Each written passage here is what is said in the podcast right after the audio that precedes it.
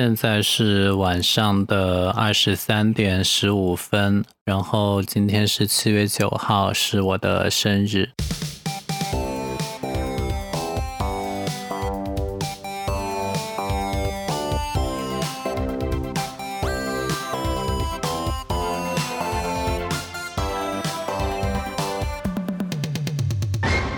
那录这个呢，其实主要还是想给自己留下一些东西。我可能以前是写文章比较多，但是我现在觉得声音这个形式真的也挺不错的，尤其是声音的信息密度比较高，而且声音的情绪感染力也比文字要好，所以我就打算今天是用声音的形式，然后在我生日的这一天讲一些话。我其实很早之前在高中的时候，我就很喜欢写博客。所谓博客呢，也就是网络日志，把你的一天的生活或者经历写成文字加图片的形式，放到网上供他人观看评论。高中的时候写的那些东西，其实就是自己原始的一种对外倾诉。基本的、很本能的一种冲动的表达的本能，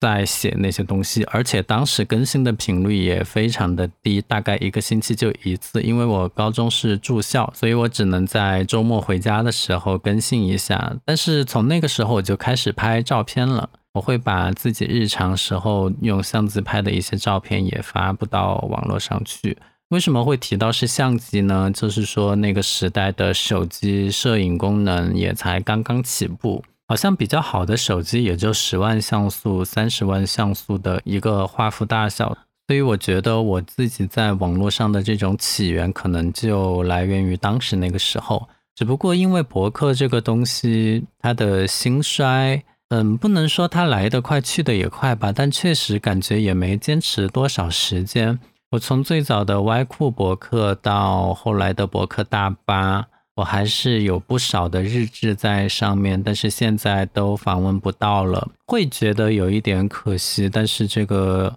嗯，没有办法，也没有觉得那些东西是不可或缺的，但是它就是不在了，所以心里还是会有一点点的不舍吧。嗯，我这个人不是那么喜欢从众的人。所以很多流行的东西我都不太喜欢。你像写博客，当时最火的博客中国，到后来的新浪博客，还有 QQ 空间或者校内网之类的，我都不太喜欢去追随这些潮流。包括很火的一些网络游戏，早期的传奇，到后来的魔兽争霸，呃，应该叫魔兽世界，到现在的。原神啊，或者阴阳师啊，英雄联盟啊，这些就觉得有一点提不起兴趣。然后我就觉得自己是不是和这种大众都喜欢的有着一种天然的距离，或者说我本人本来就是不爱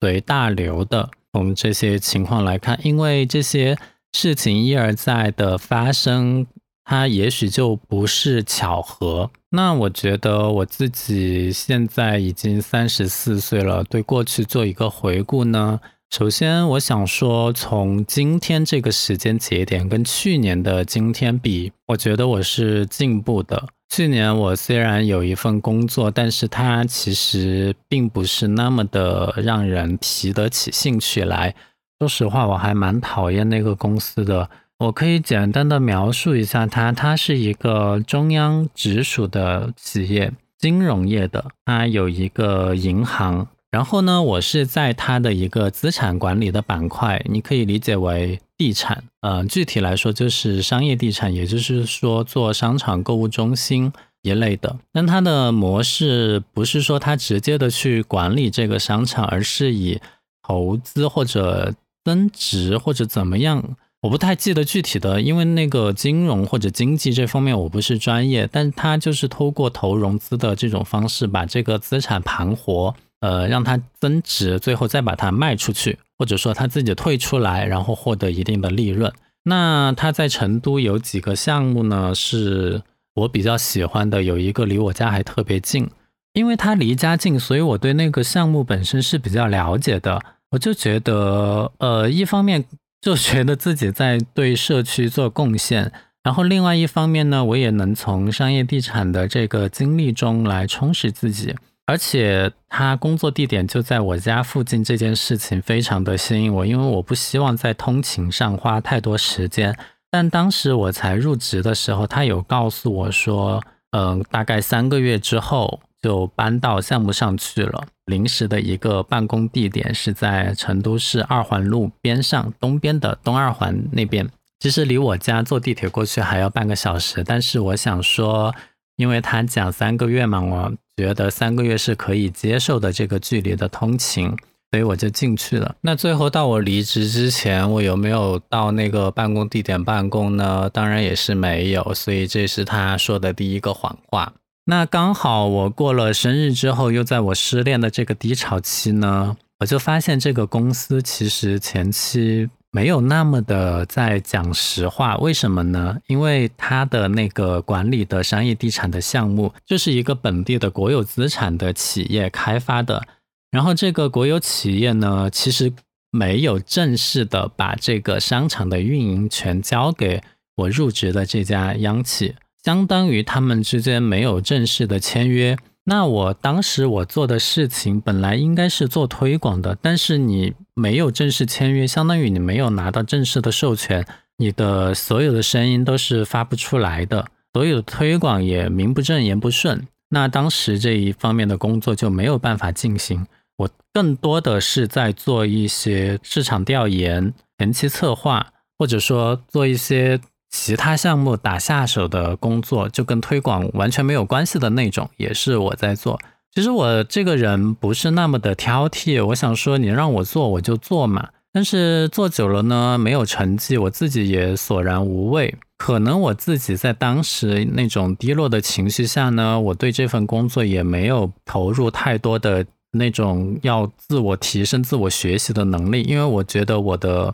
强项或者说我擅长的地方，始终是在品牌推广的这边，而不是前期策划。我尽管做了一些策划推广的方案出来，但是我做的非常的吃力，所以那份工作我就做的不是那么的顺。我我经常交出去的作业会被我的上级直接打回来，而且我加班情况也比较严重。下了班之后还会去做这个作业到凌晨，然后交过去，第二天依旧不满意，长此以往还挺影响我的个人情绪，以及我对工作的信心，包括我对我自我能力的肯定及怀疑都有在动摇。就再加上我自己也是一个不从众的人，我就不喜欢去参加那些公司的所谓的集体活动。因为当时是一个央企在成都的一个分公司，它才起步，规模比较小，人数也就二十个人左右。那个项目总呢，他就会经常搞一些，希望让大家尽快其乐融融在一起，感觉好像关系拉近了就会好办事一样，所以会组织各种各样的团建活动，而且会放在周末或者下班之后。我个人呢是非常反感这种行为，但是因为我在那个地方嘛，所以我还是会去参加。但这个有一个非常严重的问题，就是。虽然会参加，但这个事情就会一直压在你的心里，让你时时刻刻都想到有一件这么你不想面对的事情，你要去面对，心里就很烦。我还清楚的记得第一次团建就是去市郊的某一个公园骑行，然后寻宝什么的，那是一个星期六。我前期真的非常非常非常不想去，就我心里抵制这个活动，抵制了一万次，但是到了那个时候呢，我其实还是去了。那在当下呢，我也没有觉得说我要赶紧回家。我我给自己规定的就是说我还是来都来了，我要完成这个活动。但殊不知呢，他晚上还有一个吃饭加唱歌，我就觉得有一点 too much，太 over 了。你说，呃，你占用我周末的下午，然后我顺便去跟大家一起吃个饭，这些我觉得都 OK，没有什么问题。那为什么吃完饭之后你还不让我走啊？还要去唱歌？就那个时候我就非常的排斥，完我很不情愿了进了那个 KTV 之后，到一半的时间我就走了，就大概到晚上十点过，我还记得比较清楚，大概是晚上十点十五分的时候，我想说我这个时候我就必须要走了，他们还在里面唱。然后我走呢，我是跟我上级讲的，因为我上级他也跟我讲说他不喜欢参加这些社交活动。然后我上级就去跟项目总讲，之后他就走了。然后我看我上级走了，我也就走了。结果呢，下一个星期一过来，项目总就问我说：“哎，为什么那天唱歌你就提前走啦？”就感觉好像是我自己擅自做了一个决定，没有什么集体意识就离开。然后我想说，我不是跟我的上级讲了吗？这种事情我要直接跟你汇报啊，还是说他没有跟你讲？我觉得这个我跟我的上级讲了就行。这些是我内心的 OS，表面上我还是会说啊，我跟我的上级提了一下，然后反正两边打哈哈就过去了。但我觉得好像就是那个时候开始，这个项目总呢就觉得我有一点不合群，所以他就处处在留心我的一举一动。虽然我前面提到我在工作中会有一些困难和障碍，但是呢，我也不是说没有展现出我有能力的地方。比如说，虽然我不太习惯于做那些前期策划的方案，但是我 PPT 就做得很好啊，很美观。然后这个项目总有一天他要去外地述职，他就把他的 PPT 交给我做，来让我帮他优化。我优化的非常好，他也很满意。然后这件事情他也表扬了，我觉得我做的很 OK。但我那个不合群的印象在他心里还是根深蒂固。所以到后来第二次团建的时候，我真的觉得很烦。为什么隔三差五每个月都会有这些吃饭、唱歌的东西？感觉一点都不专业，觉得好像人与人之间拉近距离都要靠这些工作外的、这些额外的一些饭局上的东西来拉近距离。这些是我非常不能认同和忍受的。所以在第二次的时候，我就不像第一次那样还假模假样、假情假意的去。应付一下，我就吃完饭之后到唱歌的环节，我就直接不去了。其实，在那个时候，项目总他已经委托我的上级跟我谈过一次话，就是说我这种张扬个性的方面必须要改进。但我觉得你不是面试的时候就说你整个管理风格就是外企的那种管理风格吗？我之前从我毕业到现在，我一直在外资公司工作了六年多。我非常清楚，外资公司都是一种很尊重员工的个性，因为我看的是你的优点，我要把不同个性的人聚在一起，充分利用他们的优点。所以当时他说他是外企的管理风格的时候，我自己本人是没有想那么多，我就进来了。但殊不知，那个项目总根本就食言，他就是希望大家都是一个模子里印出来的那样。呃，所谓戮力同心、团结一致，我们要精诚进取，要拧成一股绳的那种精气神的一系列要求。就我觉得这种要求就是先把你预设成为了一个你在工作上、你在职业上不专业的一个人。然后我对你进行这方面的约束，我让你融入所谓的融入这个集体，来让你产生更好的生产效率。但是在我本人看来，我就是一个非常职业的打工人，我凭我的专业精神，我就可以和各部门各同事产生非常良性的互动与沟通，我根本不需要在下来的时间还额外的去搞这些我自己理解为是小动作，因为我觉得。搞好私下关系就是一种小动作，那很明显，我和高层的这种基本的工作理念就不合。当时我是准备骑驴找马来着，我没有打算说要有一个空档期，加之你也没有项目，所以就跟公司约了一个时间，就是我在那个时间节点离开，那个时间节点就是一个月之后。但怎么讲呢？现在回想起过去的这一年。我就觉得，首先我不应该那么轻率的从之前工作了四年的那个大厂离开，去到一个虽然是央企，但是在成都才起步的一个分公司的这样。我觉得我考虑的非常的欠缺，在大厂的工作是进入了一个瓶颈，但是跳出去要选好自己的落脚点。我呢就属于当时走的心太急迫了，所以。在选择落脚点的时候呢，比较草率和马虎，相当于我自己也在承担选择不慎所导致的后果，所以当时就经历了一些空档期，大概两个多月的样子。然后呢，我妈妈，因为我妈妈是在学校里教酒店管理的，我自己呢也是做品牌公关的。刚好呢，基本上比较有规模的酒店都会设置一个市场传讯的位置，所以呢，我妈妈就介绍我去了她之前合作的一个酒店，我就在里面做一个市场传讯经理。其实呢，我觉得这份工作虽然我没有在酒店行业做过哈，但是我是酒店消费的常客，对于酒店的各个形态啊，它的。会议房间、餐饮都是非常的熟悉，所以做这份工作也基本上没有任何的难度。肯定会有一些比较新鲜的渠道或者项目来开发，就好比说，嗯，酒店它要上的平台就是一些旅行的平台，而我之前是在零售业工作，就不太会接触到旅行的平台。但是对于这些平的平台的开拓，并不是什么特别难的事情，而且酒店它又作为甲方，平台方是乙方，乙方要赚你的钱，所以他们很愿意跟酒店打交道，因此呢，在对外开拓的这方面也没有任何的问题。所以在酒店前期的工作呢，我觉得还挺顺利的。当然，有些地方我也觉得比较难，比如说他的上班时间真的太早了，要早上八点半就开始上班。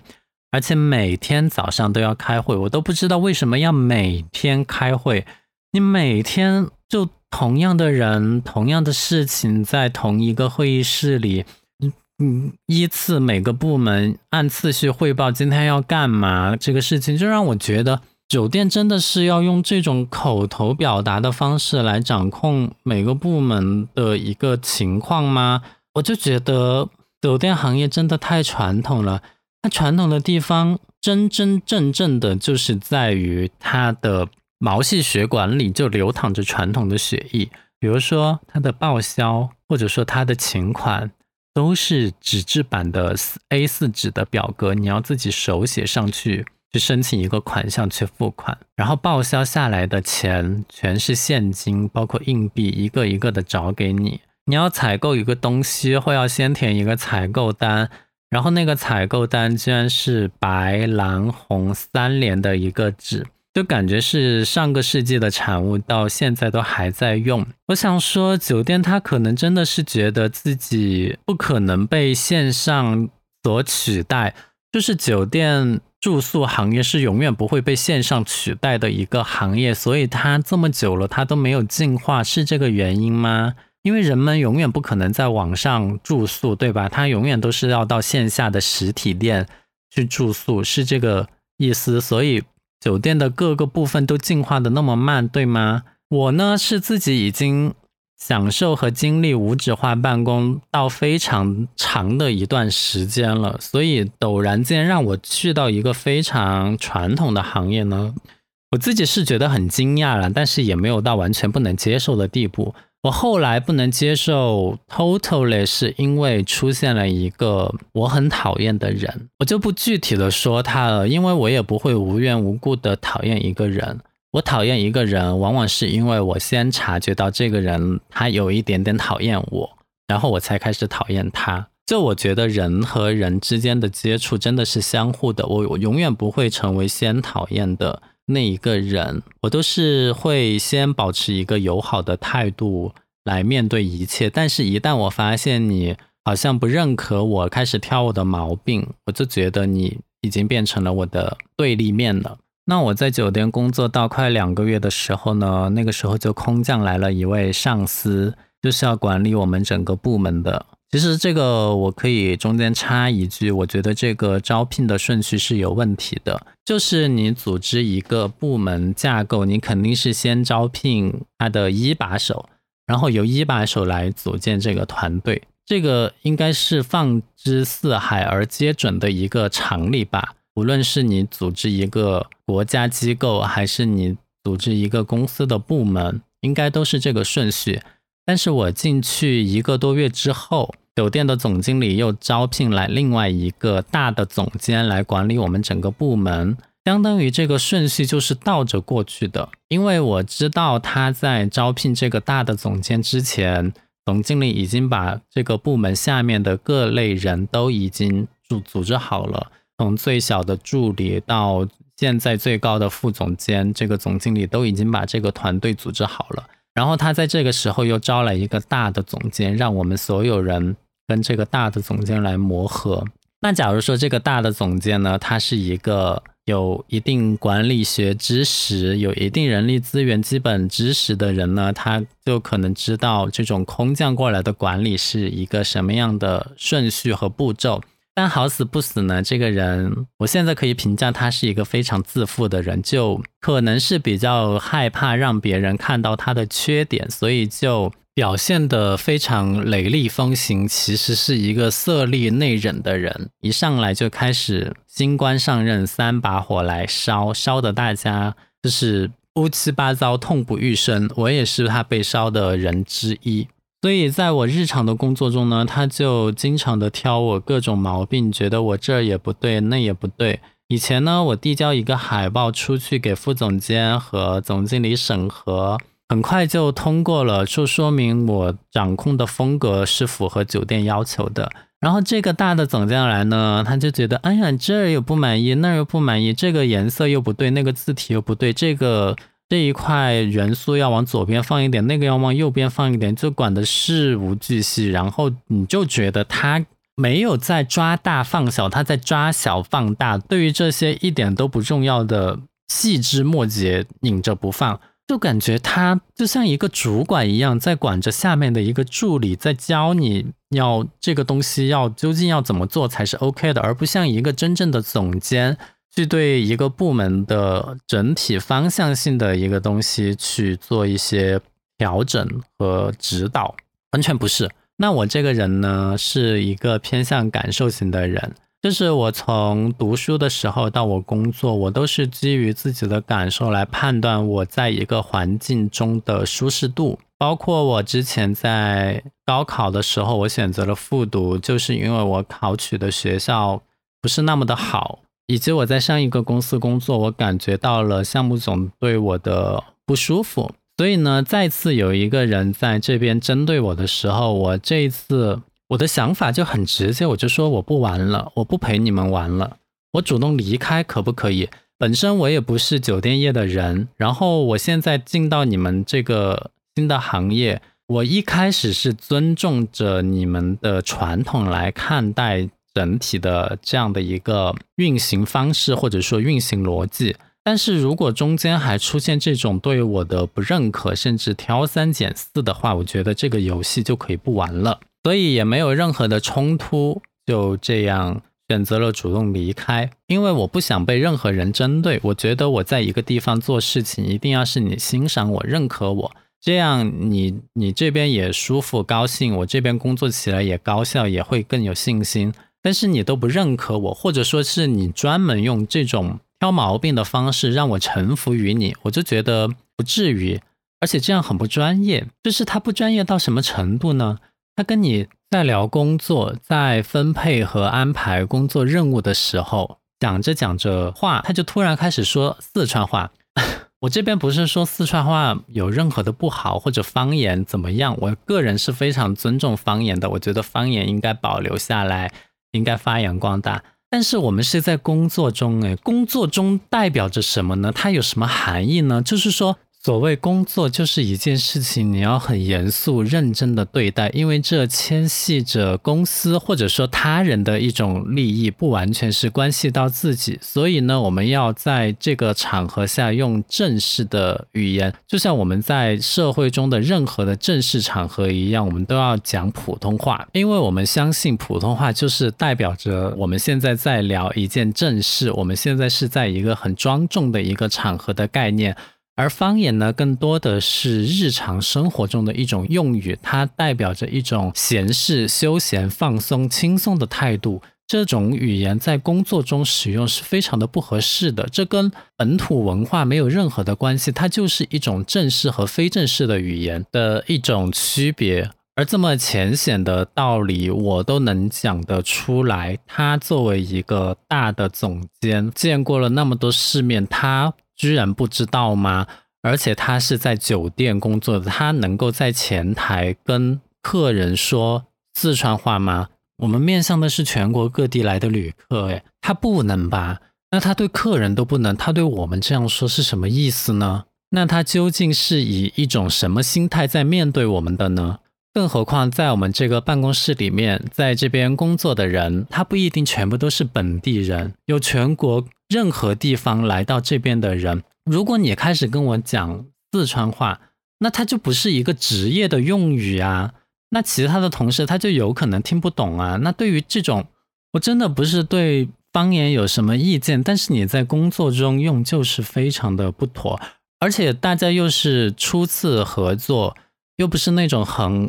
铁的关系，互相还不了解彼此的性情，然后你就在这边跟我讲四川话，只能显示你自己的职业素质觉悟就很一般啊！我都知道在工作中一定要讲普通话，这个是最基本的一个职业素养的问题。反正呢，我就觉得，因为我来面试的时候是副总监和总经理面试的我，我对他们的职业素养和能力是非常的认可的，我也愿意在他们的手下工作。那这突然就调过来一个大总监呢？我知道大总监也是总经理认可的，我为了总经理的面子，我也要去支持他。但我觉得这个支持不是顺服，不是说他说的每一句话、每一件事情都是金科玉律，我都要毫无条件的服从去照办。而且做这种国际连锁型的品牌酒店，有很多对外的 IP 合作。在版权方面是非常谨慎的，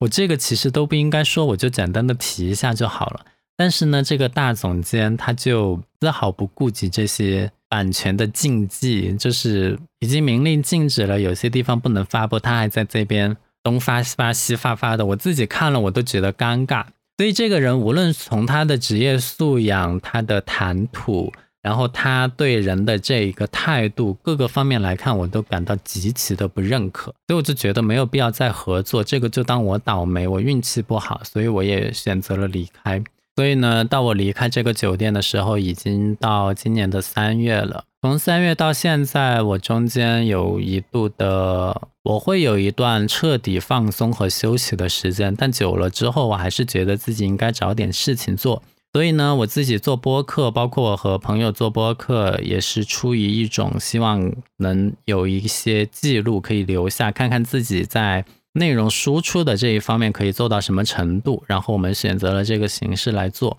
我自己另外一方面呢，我也在跟我妹妹合作，帮她运营她的小红书的账号。然后现在每一周的新增粉丝还是有八百到一千个，这个成绩是非常好的。也也很有可能做成未来的一个大 V。中间呢，我是自己有去参加过一些面试，但是我越来越发现小型公司真的不适合我。这个真的不是我自己太挑剔，但是小型公司的人的知识背景、他的眼界、他的工作方式、他的行为逻辑，是完全可以说是达不到我的要求的。我是一个主观能动性很强的人，我也希望我的同事有自己的意识。因此呢，我就觉得现在虽然面试了这么多工作，但是适合的确实很少。也就是我到现在七月了还没有上班的原因。但虽然没有上班，我每天的一个状态跟工作时的状态也没有什么区别。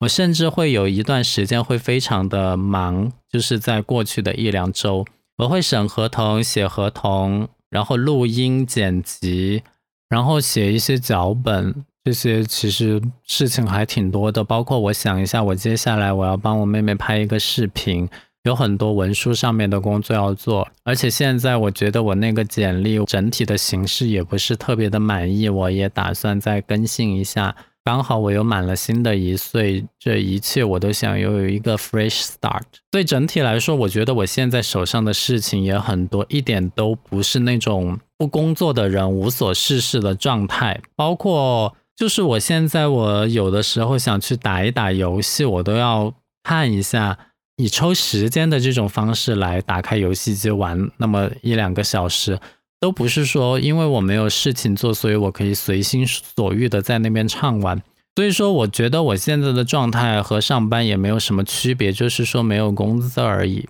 所以呢，从工作的这个层面来讲，我的心情确实是比我之前过去的这一年还在上班的时候要舒服畅快很多。我再也没有像今年春节那样，整个春节都过得郁郁寡欢、不开心的那种状态了。所以我觉得有得必有失吧，而且我对自己的一个审视，或者说对未来的一个可能性的发展，我觉得我的态度都挺开放的。然后呢，就感情方面来讲的话，我过去一年，在我分手之后，确实也认识了一些人。有的人呢，我自己真的还挺喜欢的；有的人呢，就接触了几次之后，就发现好像也没有想象的那么好，所以也就不再联系。我当然一点都不认为始终有新人存在，所以你不用去珍视过去认识的人。我只是觉得，要真正认识到非常合适的人，然后发展出来一段关系呢，是非常难的事情。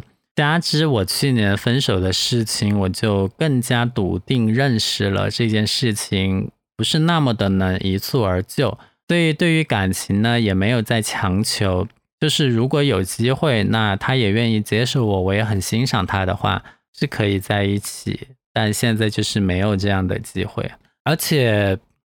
会有点奇怪，就是我最近真的很经常的梦到我。在一七年到一八年谈的那个前任，就很巧，为什么分手了这么多年之后还会梦到他？说起前任，这个又是另外一个话题了。今天先不说这么多，但是我想说，我今天过生日，过了零点之后，真的是我某一个前任给我发的信息就在零点，就有点。奇怪，或者说偶然，或者说巧遇，或者说我也不知道他在想什么。这个给我发信息的前任，我跟他分手也有十年了，应该是有十年了，或者说十一年、十二年都是有可能的。我没有仔细去算，但是呢，就这个生日还是有很多人记得我。我下午给自己拍了一张照片，晚上和妹妹一起去吃了饭。现在在这边把自己过去一年经历的事情记录下来。我觉得还挺好的。总之呢，我现在对于未来、对于陌生人的一个连接和交流都是持开放的状态。所以从这个时间节点起，我觉得下一年应该至少要过得比这一年要好。嗯，应该是这样。我是万万，这个博客呢是我的个人博客，我会记录自己的一些想法，所以也感谢你陪我到现在，希望继续关注我。谢谢，我们下次再见。